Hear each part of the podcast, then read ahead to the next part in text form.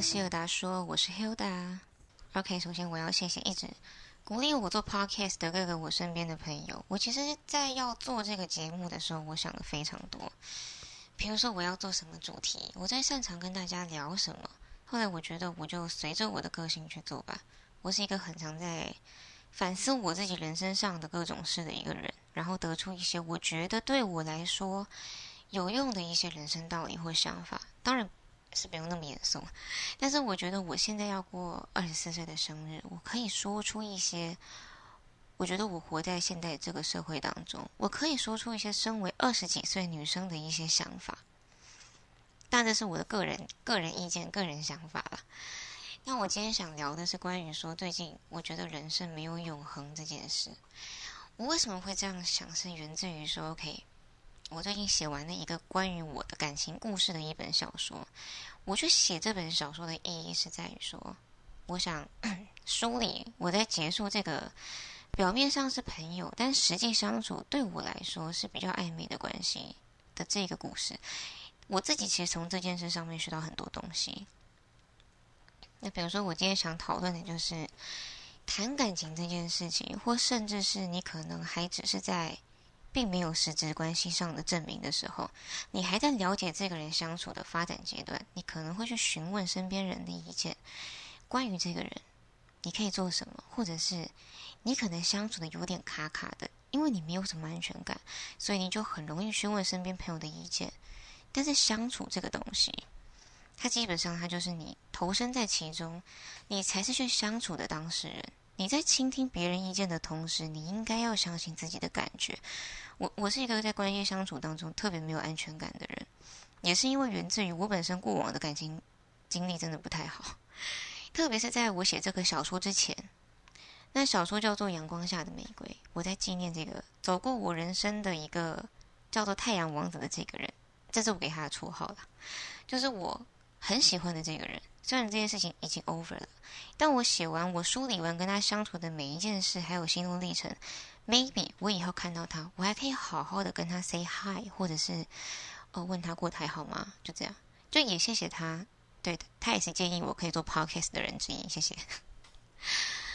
所以我要讲什么？首先我想说的是，嗯，有的时候现在的爱情观念，它会让我们在。自己经历了一些感情历程的时候，充满碰撞或是疑问。我自己是很有疑问的。我可能看到市面上的书或者什么语录，然后讲述了他们讲述的关于感情观的想法，可能就是短短几行，大家认为很精辟的句子。你可能会觉得，哎，我还蛮认同的呀。然后就会把那个想法当成是自己的感情观。当然，也不是说这样不对，而是我以前。也在这么做的时候，我只觉得我认同这个道理，但是那个道理它终归不是透过我的经验去体悟出来的，而我只觉得哇，我觉得他，我我我我觉得我有共鸣，我觉得我认同，我就觉得 OK，那就是我的想法，那就是我的感情观。但等到我开始经历了那样的事情的时候，我当时所认同的想法，很有可能就会跟我正在经历的过程当中产生抵触。但那个抵触是好的，你过了那个抵触之后，会有更属于你自己经历上的一个见解，那就是我觉得所谓是你开始成长的时候，就像是你原本的经验，你觉得应该是这个样子，但后来经历发现跟你想象的不太一样，然后你的想法就会改变了。所以，当我们看到一些市面上的爱情道理的书籍，或是网络上千篇一律的爱情语录，那其实也是。有经历过那些的人归纳出来的，它可以作为你在感情经历上的一个参考，但那不是你作为你人生爱情观的真理。我觉得很多事情还是要靠自己去体会、去经历，不能套进所有你相处的过程里面。其实我很承认，我是那种很容易被外在言语影响的人，但是经历的跟这个。所谓太阳王子相处后，我学到了什么？我觉得我要适时的向，无论是因为我不安而说出我这个相处过程时，我因为向旁人言语，就是我无意间向向旁人去分享这件事情，结果他们的言语让我受到了伤伤害。我觉得我要对这样的事情 say no。当然，给予你建议的那些人，或是讲出他们看法的人，也不是故意要伤害你，只是说你呃，当一个人去针对别人的感情去下结论或是评论的这个行为的时候，本身就要非常小心，因为你不是当事人。而你作为当事人的时候，你要保护你所相处的关系，因为感觉它其实就是如人饮水，冷暖自知嘛。你舒不舒服，你自己一定感觉得到。所以，无论你分享给你的朋友，你讲的这些事情也好，或者你只是询问意见也好，他们终归是旁观者，他不是实际跟这个人相处的人，所以他这个人怎么样，或是这个工作怎么样，你一定从。相处，或是你在这个经历的过程当中，你一定感觉得到。所以我之前跟我朋友讲说，身体真的是比你的心还要诚实。你在这个职场，你在这个感情上，到底适不适应，舒不舒服，你的身体真的会告诉你。那我前几天我就看到一句话，他说：“一个人把爱留给你，把余生留给了别人。” OK，一定有人同意。但我是不同意的，每个人想法不一样嘛。因为我觉得那个余生，它也是会消失的。比如说，每个人他一生碰到的所有关系，亲情、友谊、爱情等等，他都不会是永恒的。你爸妈不可能陪你一辈子，你的兄弟姐妹也不会陪你一辈子，你的情人朋友他都不会是。所以我想说的是，我们可以做的叫做珍惜那个拥有的当下。我们一定会跟这些所有我们的所爱之人告别。不管是什么形式，我们先不说严肃的生死，但是回首走过的人生路途来看，很多事情就是会用各种形式的来离别。像现在结婚，他常常也不是一辈子的，还可以离婚。因为现在这个时代，我们每一个人可以去做自己想要做的选择，我们想要去做的决定。所以我觉得关系有的时候，不是说我一定要在这个人的人生里面去扮演一个怎么样的角色。我才甘心，因为有有，就连这个家人，这个人的家人，他未来的亲朋好友等等，他都不会是永远的。我为什么想讲这个？是因为我可能看到很多一些朋友，他们都会说：“哦，我跟这个人在一起很久，我希望我们永远一起走下去。”但是，sorry，这就是一件不可能的事。我们的人生其实，我觉得一直在学的是离别或是放手这件事情。你小时候，大家一定有过这些经验。比如说，你小时候跟一个朋友很要好，可是当他也有了别的朋友，可能注意力没有这么在你们之间的相处上，你就会开始不是那么滋味，那么的滋味。但是朋友他不可能一辈子就只能是你的朋友，所以要开始学着放手。朋友有有了男朋友之后呢，你也总要让彼此都有空间，有个人的生活，因为不可能两个人永远都绑在一起啊。所以你开始要放手你的情人，后来你成为父母，你的孩子慢慢长大，然后有自己的人际圈、社交圈，哦，甚至结婚了，有了自己的家庭，你也要放手你的孩子，因为你的孩子不再依附于你。最后你剩下你跟你的老伴，甚至搞不好你没有老伴。所以我想讲的是说，人的一生当中，重要的不是说我要执着于一个我很想要的关系。有没有走在一起？有没有成为他人生的某个角色？其实不是那么重要。重要的是，人终归会回归到一个人，所以活好自己，应该才是要学习的一个很重要的东西。我一个人的时候，我应该要怎么过？就是之前很常讲的嘛，天下不会有不散的筵席。有时候我就看那个我的阿婆，她也是八十几岁了。我就看他生活，他就整天坐在椅子上，偶尔看电视、听广播，然后一天就这么过去了。然后回首过去他的人生，他生了四个孩子，老伴走了。OK，我不知道他的恋爱史，但是总归这些是人生经历，你可以享受那些过程，但不用太执着。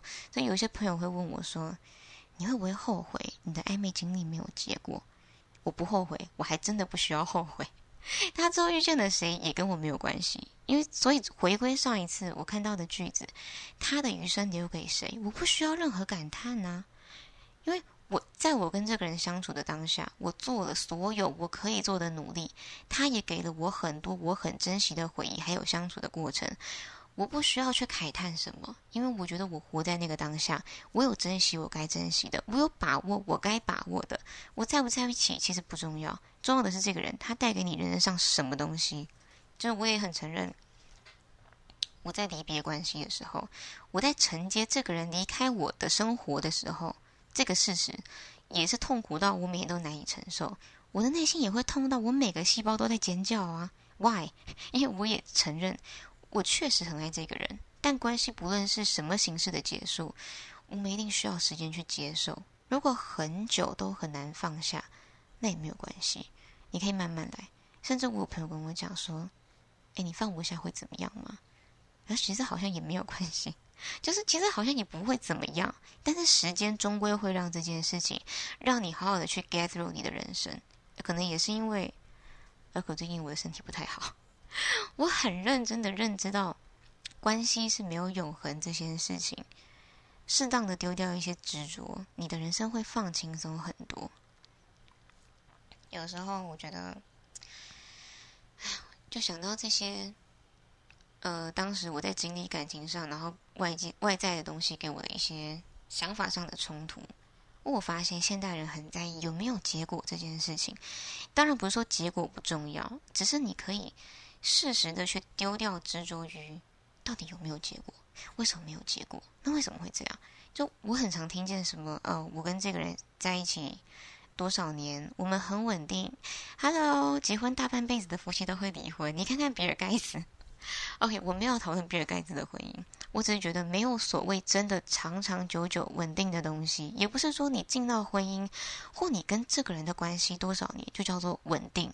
你婚姻也不像是说你把关系丢到保险箱里面锁起来。OK，我跟这个人结婚了，我们有结婚证书，我们有结婚仪式，那我们的关系就是这样，就是已经锁起来了，就永远都不会再变的，很稳定，很稳固。当然不可能，这关就。这关就稳定了，不可能。真正的开始是如何去维持，如何去配合。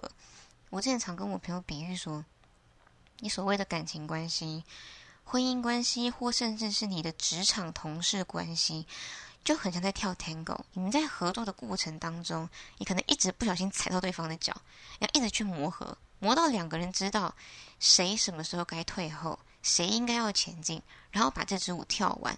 所以进入一段关系或婚姻，也绝对不是所谓幸福的保障。我最近很常听到这些声音啊，什么呃，这个人配不配得上你，或是哦，你们是不同世界不一样的人，你们很难在一起。在一起的这种东西，它其实重要的是相处的平衡。也有很多人在一起的人，他们背景、个性是截然不同的呀。也有没办法在一起的人是，哦，两个人太像了，这很难讲。互相的去找出彼此相处的模式，我觉得才是真的要去看的东西。你知道，所谓两个人太像，这个就是没有办法在一起这个例子。我从小到大，我最印象深刻就是我，我小时候在看《小妇人》，然后那个那个谁，那个 Joe 跟那个 Rolly，就是他那个。小妇人里面的那个乔跟那个萝莉，他们就是青梅竹马，然后，然后就是一起玩，然后一起生活，然后他们也对彼此都是有好感，可他们最终也没走在一起。后来我也是得到一个什么结论，就是有的时候他们个性也是很像，两个人都有自己的想法，他们很很坚持，他们都有自己的一个一个很自我的主张。那他们在相处过程当中也会有很多的碰撞。所以也不是说所谓很相像的人，那他们就一定可以在一起的很顺利。No，不是这样看的。我这也有听过，嗯，一些在我分享我自己感情上面的事情的时候，有朋友就说：“哦，他从来就不找你，一定是不喜欢你。暧昧完没有结果，他一定是渣男。”Come on，你可以不要这样吗？我觉得我们讲关系。任何关系都有很多原因、很多面向的，所以不要一竿子打翻一船人。特别是 OK，我们现在已经脱离学生时代了，我们要考虑所谓在一起的东西，已经不是像单纯学生时代说哦，我们互相喜欢，那就可以在一起。我们要考虑非常多现实层面的因素。所以其实我觉得，no like 毕业即分手这件事情，我觉得。这件事情也是你知道，也是在考虑现实层面因素啊，才会有的结果呀。所以，在一起这种东西是去影响的因素，走不走在一起，到最后为什么会分离？这些因素是非常多、非常复杂的。你不是说呃几句很精简的话，或是几句，当然我们在呃描述一个关系的开始或结束的时候，我们可能对给外界的一些解释，或是给外界的一些理由是，呃，就你大概就只能讲这些嘛，因为你们经历了这么多，谁知道你你要怎么用三言两语去结结束这这个你经历的东西很难，所以我们可能就是给出了几句我觉得 OK 可以给大家交代的几句话，就这样，就 That's all，没有别的了。可是你。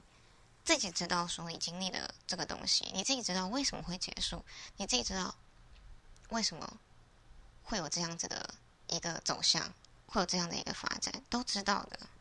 OK，还有什么？就是很多人，呃。对于他们在感情上的理想，有一些他们认为成功的模板。比如说，我觉得一个好的对象、理想的对象应该要是什么样子。